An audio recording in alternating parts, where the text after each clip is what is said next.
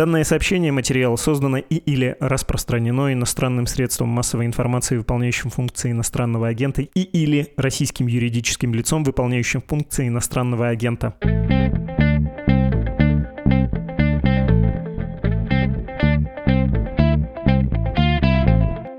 Здравствуйте, это подкаст «Что случилось?». Он посвящен новостям, которые долго остаются важными. По форме чаще всего наш выпуск представляет собой беседу, вопросы с меня, Владислав Горина, а ответы с кого-то, кто поумнее. В этот раз наша собеседница Дарья Саркисян, медицинский редактор «Медузы». Даш, привет. Привет. Вот какой у нас повод, и я буду подглядывать в не чужое нам с тобой издание «Медуза». 6 сентября Московский областной суд приговорил двух калининградских врачей Елену Белую и Елену Сушкевич, Елену к 9,5 годам лишения свободы, Елену к 9 годам лишения свободы. По мнению суда, они умышленно убили недоношенного младенца, чтобы не ухудшать статистику роддома. Калининградские присяжные в 2020 году оправдали обеих врачей. Тогда дело было перенесено в Московскую область, где присяжные и судья обвинения поддержали. Что волнует, о чем хотелось бы поговорить? Ну, во-первых, мнение врачебного сообщества про конкретное дело, оно действительно со всех сторон возмутительное и такое важное. А во-вторых, я понимаю, что тема много раз рассказанная, но тоже хочется ее обсудить. Проблему врачебных ошибок в России – анализ этих ошибок, учета, обсуждения того, что произошло, наказание кого-то за эти ошибки. Понимаю, повторюсь, что вопрос многократно обсуждался, ты про это много писала, но любопытно, что там меняется. Какой была динамика последних лет? Кажется, она была хорошей. Ну и все равно, конечно, это волнует, поскольку это такой а, вечный большой сюжет. Врач, пациент, доверие, ошибка или злонамеренность. Ну и там есть всякие контринтуитивные вещи, вещи, которые имеет смысл обсудить. С конкретной историей начнем.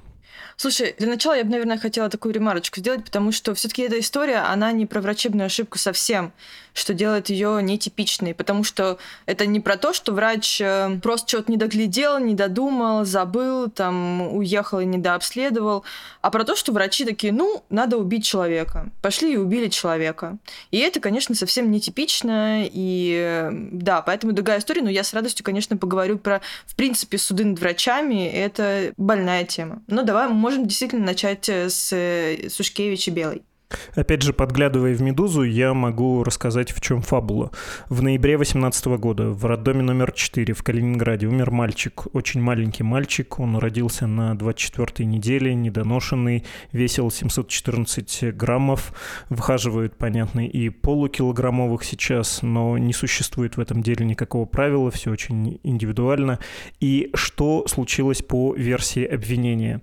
Была вызвана бригада из регионального перинатального центра. В эту бригаду входила медсестра и Ирина Сушкевич, неонатолог.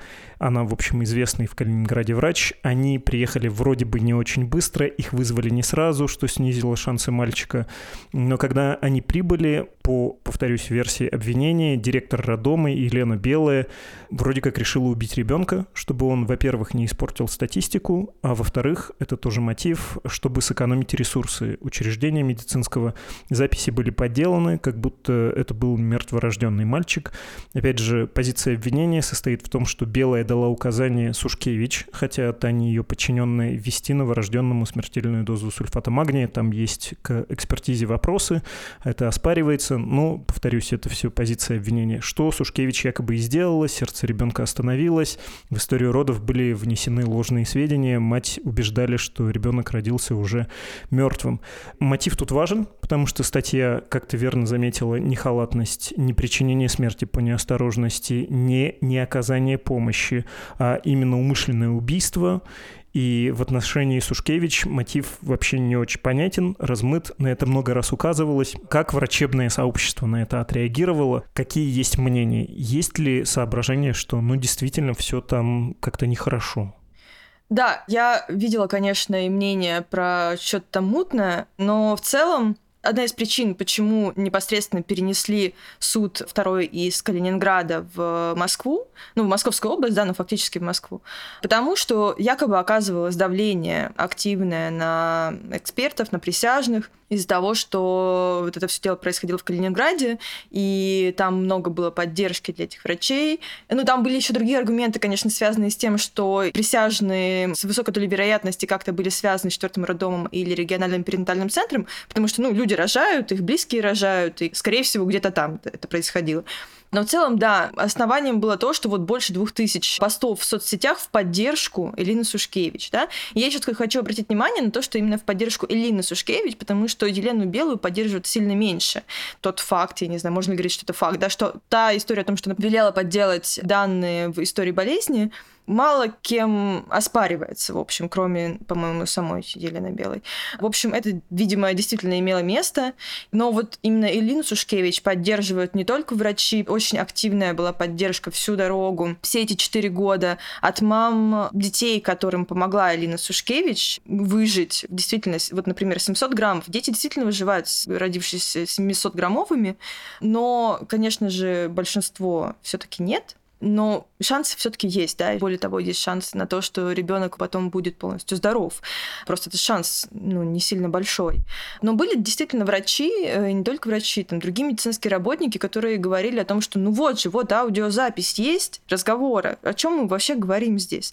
Но штука в том с этой аудиозаписью, что если ее внимательно послушать и представить, что ты уверен в том, что они убили ребенка, или послушать второй раз и представить, что ты уверен, что они не убивали ребенка, ты и так и так услышишь подтверждение своей точки зрения. Запись такая. Там в моем представлении я здесь, честно говоря, имею свою позицию, потому что просто кажется, что нет никаких доказательств того, что они убили ребенка. Вот я слушаю эту запись так, что Елена Белая распекает своих подопечных в довольно грубых выражениях, ну, так нельзя разговаривать с людьми, конечно, но поводом стало то, что врачи Йора дома оказали неквалифицированную медицинскую помощь новорожденному ребенку, потому что там много чего нарушалось и по российским клиническим рекомендациям, и по зарубежным рекомендациям. И в итоге она говорит, что у вас снова и снова такие дети умирают на третьи сутки. Сколько можно уже? И, по сути, переписыванием болезни, которую она действительно приказала сделать на этой аудиозаписи, она прикрывает этих людей, которые оказали неверную медицинскую помощь. Другой вопрос, что эти люди, ну, они выступают в качестве свидетелей, к ним вообще претензий у следствия нет никаких. Я не знаю почему.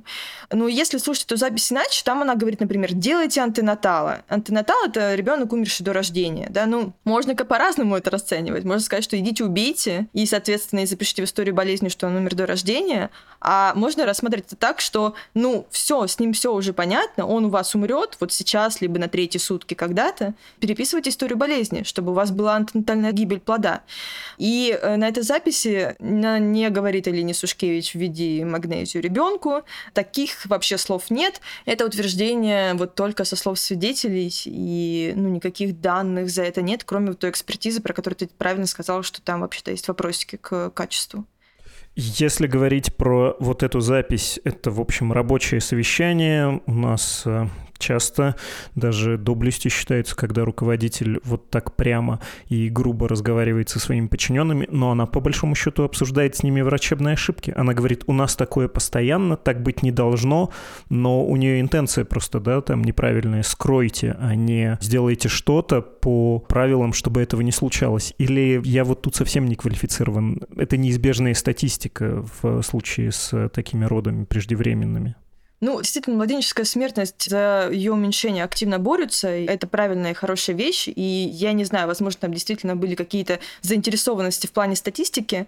Но она просто говорит, что вы спасители, и у вас типа все всегда готово. Но опять же, у вас ребенок умирает на третьи сутки. То есть они говорят, ну мы же реанимировали. Мы... А она оспаривала не то, что они реанимировали как факт, а то, как они реанимировали. Потому что вообще-то по всем рекомендациям, опять же, повторюсь, и по российским, и по зарубежным, когда вот начинаются роды на таком сроке, там было 23 недели и 3 дня, Это в любом случае. Эти роды нужно принимать в специализированном центре, то есть третьего уровня. А она оказалась вот в этом роддоме, и, соответственно, окей, если она у вас оказалась, вы не можете транспортировать, значит, нужно сразу вызывать на себя специалистов. И это нормальная практика. Но это же было не так. Сушкевич, я насколько понимаю, увидела ребенка через 4 часа после того, как он родился. В этот момент у него была температура 33 градуса. Такого нельзя допускать. Таких детей нужно согревать так, чтобы у них была нормальная температура тела. А тут она увидела массу дефектов оказания медицинской помощи. Она сказала, что такой ребенок не трансплантабелен. И как бы и после этого, да, получила обвинение. Говоря об этом деле, как тебе кажется, это вопрос все-таки во многом статистики? Мы хотим помочь снизить детскую смертность, но делаем это часто не улучшением медицинской помощи, не помощи роженицам, а при помощи воздействия на бумаги, на статистику. Или о чем эта история тебе говорит? Знаешь, я бы скорее говорила не про статистику, про которую сказано уже действительно очень-очень много. Ну и правда, там много чего делается именно для бумаги, а не для помощи людям. Там улучшение статистики производится не через помощь людям. Я бы, наверное, здесь подняла тему паллиативной помощи в таких случаях, потому что по закону таких детей нужно реанимировать до последнего. Больно ему, не больно, неважно, что вы с ним делаете, главное реанимировать, иначе это подсудное дело действительно. В других странах вот на таком сроке уж точно обсуждают с родителями, что вы хотите. Вы хотите, чтобы мы реанимировали до конца, или вы хотите хоспис и паллиативную помощь, и никаких трубок в горло? И родители уже сами решают. До 22 недель там, по-моему, даже вопрос такой не стоит, потому что там практически никто не выживает, и там в любом случае паллиативная помощь. У нас вот такая вот проблема, да, что у нас даже разговор ты такой не можешь поднять, потому что это сразу родители могут подать на тебя в суд, пожаловаться в Минздрав, там что угодно сделать. Мне кажется, это скорее про это, что у нас просто нет возможности такой. Я верно помню, что Белая как раз и говорила своим подчиненным, что вы тратите ресурсы на очевидно безнадежного ребенка. То есть она по большому счету об этой проблеме тоже с ними говорила. Если честно, я не помню там именно такого. И вот по поводу ресурсов, Курасурф, который довольно дорогой препарат, ему все-таки ввели. То есть э, это, конечно, дорогая помощь таким детям, но вот ему все-таки ее оказывали, и там уже был вопрос о том, что ну, ему сейчас ничем невозможно помочь. Говоря не об этом деле, а о системе в целом, рискну очень общий вопрос задать. И наивный, но вообще про страшное и про пугающее. А есть такое у врачей в России, чтобы они из-за статистики, из-за ресурсов, еще из-за каких-то бюрократических соображений могли убить человека или не помочь ему? Потому что мы, в общем, понимаем, что у силовиков это есть. Но там и система или системы жестче. И ЭТОС на уровне тех, кто сразил пещерного льва в Амиреха, моя твоя убивать или твоя убить меня, уга-буга. Ну, что ж там это, и люди такие попрямее, а врачи все-таки сложнее устроены, медицинская или, скажем, образовательная система у нас устроена гуманней, она не то чтобы настроена на то, чтобы людей есть, а гибель человека там скорее ЧП. Ну, то есть есть ли такое, как э, в системе, ну, скажем, полицейской у нас в медицине, что могут погубить ради бумажки? Все истории, про которые я такие слышала, это все истории, которую кто-то кому-то рассказал, а потом кому-то передал. Конкретных таких случаев я не знаю. Скорее, я больше слышала и больше убеждена в том, что это правда, такие истории, когда, опять же, по-хорошему человеку нужна паллиативная помощь. Например, хороший уход до конца жизни. А у нас его должны реанимировать, опять же, до последнего. Сейчас в законе все-таки есть какие-то оговорки, что, в принципе, не всегда нужно оказывать реанимационную помощь. Опять же, говорю, что в случае таких детей обязательно нужно было. Но людям бывает нужна именно паллиативная помощь. И в таких случаях, возможно, что-то такое вот творится тихое, то есть условно отключение аппаратов. Ну, опять же, у меня нет никаких доказательств, да, но это максимально правдоподобная, скорее, история, потому что, ну, просто так прийти в профессию, чтобы убивать ради статистики, Буф, я прям вот такого не знаю. Конечно, можно интерпретировать невыдачу некоторых лекарств, невыписывание некоторых препаратов, ну вот как убийство, да. Но тогда огромное количество региональных Минздравов, тогда у нас а, окажется убийцами просто потому, что с ними постоянно судятся за то, что они не выдают дорогостоящие препараты людям с тяжелыми заболеваниями. Убийцы, я не знаю, вряд ли это классифицируется именно так, и Следственный комитет заинтересуется. Ну вот прям такого, чтобы убивали ради красивых значений, я не знаю. Угу. Я, насколько могу судить, все-таки недоверие к системе строится на двух вещах. Не разговаривают, мы с тобой про это говорили, сделают что-то сами, и в том числе сами примут решение, не обсудив с близкими или самим пациентом. А второе, все-таки махинации со статистикой, в том числе посмертной. В пандемию можно было видеть, как разные регионы соревновались да, в том, чтобы показать, насколько их система здравоохранения лучше. Если человек на фоне ковида ковида или с ковидом умер там от другого какого-то заболевания, а, ну, собственно, смерть от ковида это что? Не умирают же от самого вируса, правильно? Вот и записывали там сердечно-сосудистое или это знаменитая московская пневмония. Вот это все. Это тоже не добавляет доверия. Кажется, на этих двух да, столпах держится недоверие к системе у пациентов. И вот эти страхи замучили, залечили. Да, вот, собственно, когда идет разговор про открытие отделения реанимации, он именно про это, что если вы пустите туда людей, то конфликтов просто станет гораздо меньше, потому что они увидят, что вы правда стараетесь помочь. Что если человек был до этого здоров, ну вот я просто пересказываю фактически мое интервью с Кариной Вартановой из фонда «Детский паллиатив». Если человек был вот-вот здоров, потом, значит, он там упал с высоты или его сбила машина, он оказывается в реанимации и резко умирает, ну, сложно просто это принять. А вы меня еще не пускаете туда посмотреть. Может быть, вы там просто сидите, чаек попиваете, да, а он там задыхается, умирает от кровотечений и, и так далее. А если пустить, то ты увидишь, как все бегают, как стараются, как обращают внимание на показатели, как вводят препараты, меняют настройки аппаратов для того, чтобы было лучше. Все это увидишь, что не будет претензий. И это, да, именно про какое-то такое доверие. Понятно, что страшно открыться, но практика показывает, и исследования показывают, что так будет проще, так будет меньше судов, так будет больше взаимопонимания, так будет меньше конфликтов. И даже когда мы говорим про врачебные ошибки, это, конечно, такой спор в России особенно ожесточенный, но, опять же, за рубежом считается правильным рассказывать пациентам и их родственникам про свои ошибки, и это уменьшает количество судебных разбирательств. Другой вопрос, что в Америке судебные разбирательства — это просто большие деньги. Вряд ли тебя посадят. Безусловно, сажают врачей, и в западных странах не то чтобы там этого вообще нет, это не всегда про деньги, но в основном это про деньги. Твоя страховка будет просто дороже стоить на следующий год. А в России, конечно, можно поэкспериментировать и посмотреть, что действительно в суд э, стали меньше подавать на врачей из-за каких-то якобы ошибок. Но если снова и снова будешь приходить и говорить пациентам о том, что я ошибся, я ошибся, ошибся, а все ошибаются абсолютно точно и не один раз, и, в общем, к сожалению, это нормально. Другой вопрос, что ты с этим делаешь. Если вот так вот все время говорить, то ты потом рискуешь все-таки не деньгами, ты рискуешь своей свободой. И, соответственно, если из 10 пациентов 9 скажут спасибо, доктор, мы все поняли, очень жаль, что так получилось, горе наше большое, но ну, мы понимаем, что вы сделали все, что могли, и это с каждым могло приключиться. А десятый скажет, а нет, фигушки, я пойду в суд, да, и ты присаживаешься там на несколько лет. Все. То есть вот такие эксперименты э, ставить в России никто не хочет. В общем-то, людей можно понять, да, но считается, да, правильным, этичным все-таки рассказывать пациентам про свои ошибки. Это помогает доверию. Понятно, что это много раз говорилось про врачебные ошибки, что они должны обсуждаться, их сокрытие. Это, ну, очень плохо, потому что и другой коллега твой, ты сам можешь их повторить, в твоем учреждении они могут повторяться.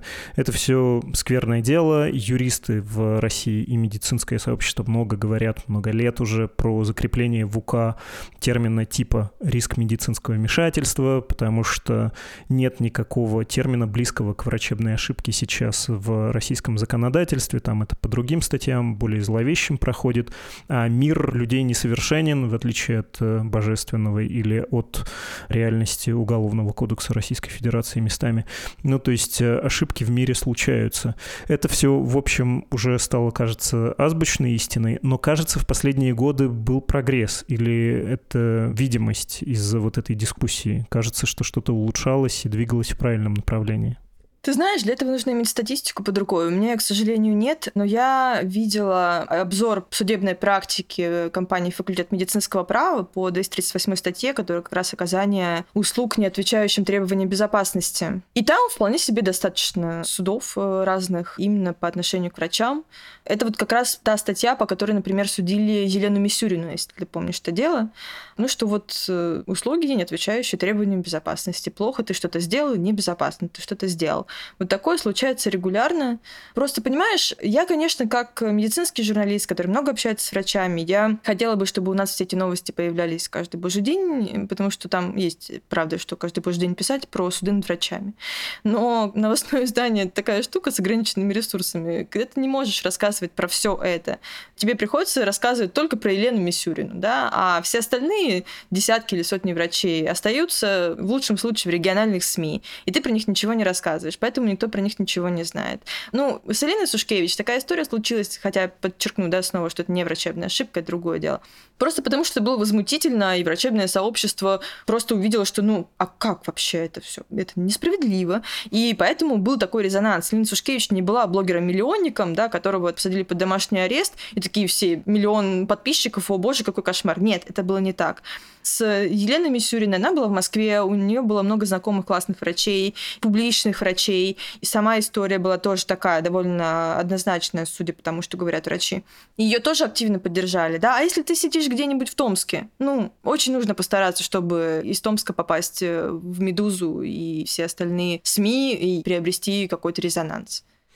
Я решил, что нужно, наверное, напомнить про дело Елены Мисюриной. Она гематолог, если мне память не изменяет. 25 июля 2013 года в частную клинику генотехнологии обратился пациент 55 лет, страдающий раком предстательной железы, несахарным диабетом и миелофиброзом. С целью уточнения диагноза врач-гематолог, кандидат медицинских наук Елена Мисюрина провела трепанобиопсию, забор образца костного мозга из подвздошной кости. Процедуру стандартную в гематологической практике практике. После процедуры пациент э, обратился с жалобами на ухудшение самочувствия, и, в общем, там обнаружили у него, сначала думали аппендицит, э, заражение в брюшной полости, и была жалоба на прокол, может быть, неправильно. Хорошо, это так, для справки было сказано. Давай обсудим практику, в кавычках, врачебных дел.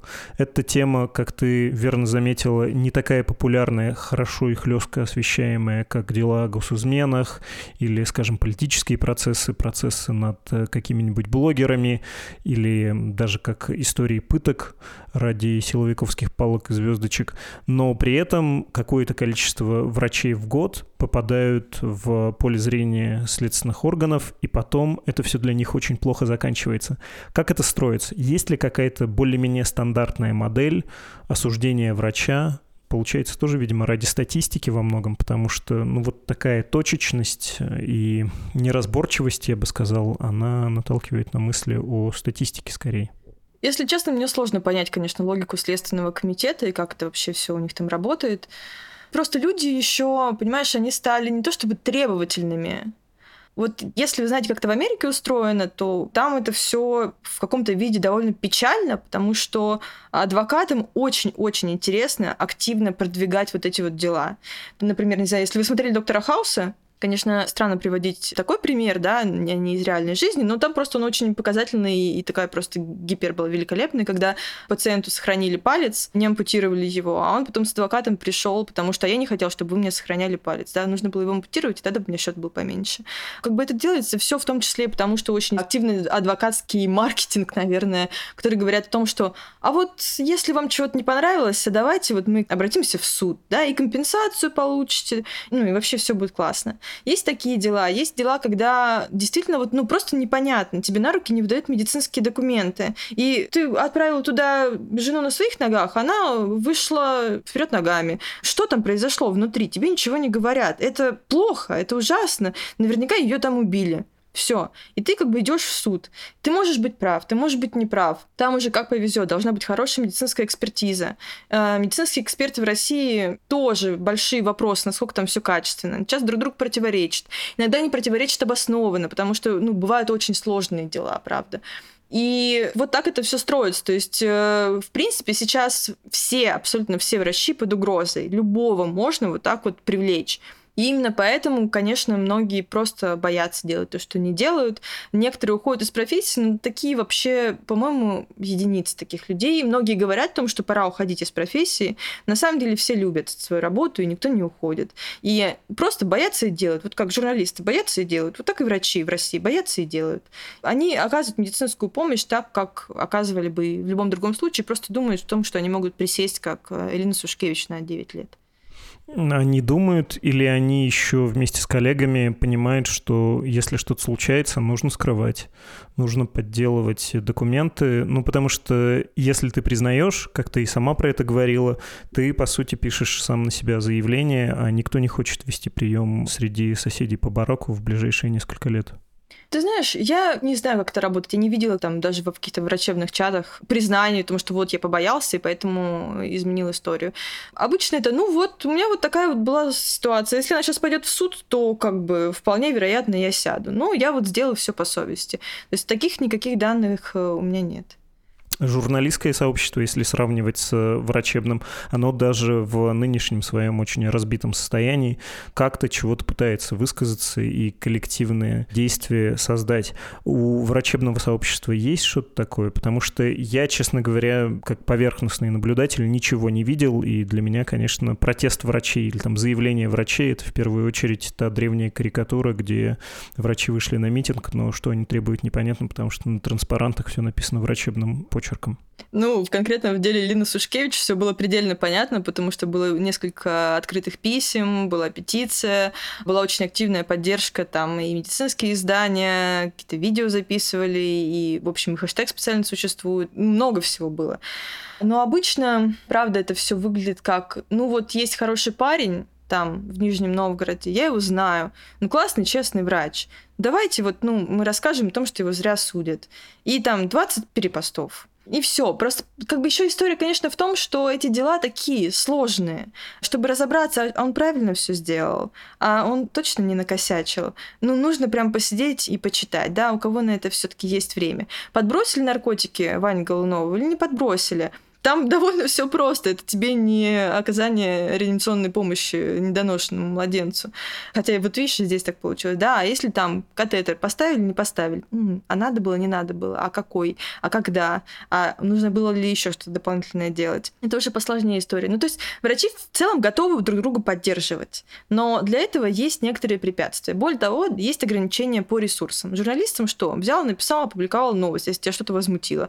А врача такого ресурса нет они пишут журналистам. Вот всю дорогу мне присылали отчеты о заседаниях по Сушкевиче Белой. Но у нас, к сожалению, просто не было ресурсов что-то публиковать. Именно вот следить за делом очень прицельно и публиковать регулярно какие-то новости. Мы очень редко это освещали, в отличие от предыдущего дела. Ну и, кстати, здесь вот видишь, штука была еще в том, что адвокату, например, Сушкевич вообще запретили общаться со СМИ. Просто чтобы не было давления на присяжных. И в том числе поэтому вообще случилось это повторное рассмотрение дела. В общем, ну, я не знаю, ответила ли на твой вопрос, ну, пока так. Ну, ответила и натолкнула на мысль, что если ошибки не обсуждаются, если нет такой процедуры, которой многие могли бы доверять ее итогам, то и врачам поддерживать своих коллег сложнее. Не знаю, имела ли ты это в виду, верный ли это вывод, но один из э, выводов из того, что ты сказала, у меня такой появился.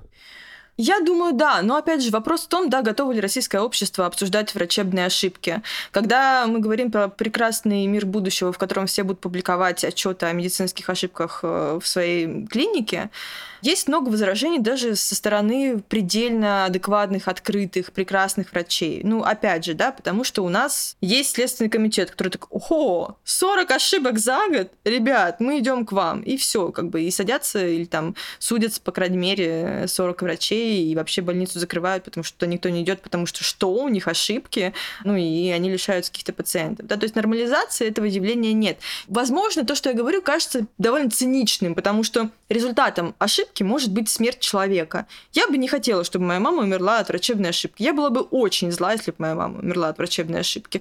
Но при этом нужно понимать, а почему это случилось? Потому что врач был 48 часов на смене. Ну, то есть Конечно, это сложно все обработать и прийти к такому выводу человеку, у которого случилось горе. Но, к сожалению, без этого понимания ну, ничего не изменится. И какой путь мы должны пройти для того, чтобы все было открыто и обсуждалось, и а давайте тогда пусть ампулы будут разного цвета, чтобы их не путать. Вот этого всего, ну, отдельные точечные какие-то варианты есть. То есть разбор ошибок э, именно внутри клиники для того, чтобы предотвращать их в будущем, такое есть. Таких людей я лично знаю. Но чтобы они это публично все обсуждали и рассказывали, кто чего он творил и как они это все потом поменяли, а вот такого я уже не знаю.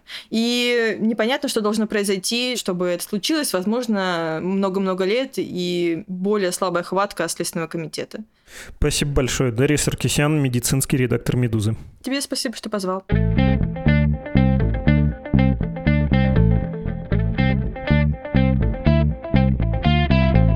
Время ваших писем, которые вы присылаете на адрес подкаст собакамедуза.io. Сегодня, как сон в руку, письмо от врача. Он подписался лаконично И.А. И вот что пишет.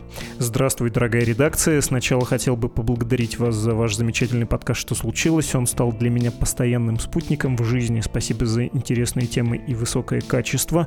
Немного о себе. Меня зовут И.А. Я из Сибири, работаю врачом-психиатром, психотерапевтом. Моя супруга гражданка Украины Украины. На момент начала СВО она была в Украине, училась в магистратуре. В первые дни она смогла эвакуироваться в Германию. Сейчас она нашла работу по специальности, она психолог, и снимает жилье. Я планирую переезд к ней и жду решения по визе. Многое мне придется оставить в Российской Федерации. Родных, свою частную практику, квартиру, имущество и, самое грустное, кота. Но такова цена. Вместе с моей супругой мы задумали подкаст о том, как жить дальше после 24 февраля, если вы смешанная пара. То есть, если один из вас гражданин гражданин РФ, а второй из Украины. Думаю, это будет важный подкаст для многих семейных пар, да и вообще для тех, у кого близкие друзья по разные стороны конфликта. Но я столкнулся с одной проблемой, я не знаю, как мне называть войну войной в этих подкастах. В РФ у меня остались родные, и я не хочу, чтобы у них были проблемы из-за меня. Но я также знаю, что насилие живет в молчании, и страшные вещи нужно называть своими именами. Невозможно кричать, если у тебя нет рта. Как бы вы посоветовали поступать? Какие слова можно использовать в подкасте, а какие нет? Допустим, Допустимо ли говорить вооруженный конфликт России и Украины или вторжение России в Украину? Конец письма. Я бы, дорогой я, посоветовал говорить военная операция. Это безопасно и, в общем, верно по существу, пусть и слегка суконно звучит. Но хочу вас предупредить, от обвинений в фейках или дискредитации это не сильно страхует. Нормы настолько размыты, а применение этих норм настолько произвольно, что проблемы могут быть в любом случае. Кстати, приветствую появление нового подкаста. Желаю вам успеха, тем более на психологическую тематику. В России такие подкасты часто пользуются большим спросом. Много людей, как я понимаю, используют используют их буквально как терапию, потому что многим эта терапия нужна и недоступна, или просто нужен человеческий разговор, а возможности его получить опять же нет. И качество тех подкастов, которые я слышал о психологии, честно говоря, не всегда было высоким, так что будет здорово, если вы сделаете что-то выдающееся, действительно хорошее. Закрываем почтовый ящик и напоминаю по традиции, что помочь Медузе финансово можно на странице support.meduza.io и save.meduza.io. Мы рады всем пожертвованиям, особенно регулярным. Из России деньги теперь идут совсем скромным потоком. И те, только благодаря криптовалюте. Тем важнее слушателей и читателей из-за рубежа, у которых есть возможность нас поддержать. Спасибо гигантское, что помогаете. Надеюсь, все, кто сомневаются, надо ли еще помогать Медузе, перестанут сомневаться и начнут это делать. Подпись, ваш подкаст «Что случилось?» Тот, что посвящен новостям, долго остающимся важными. Счастливо! Счастливо!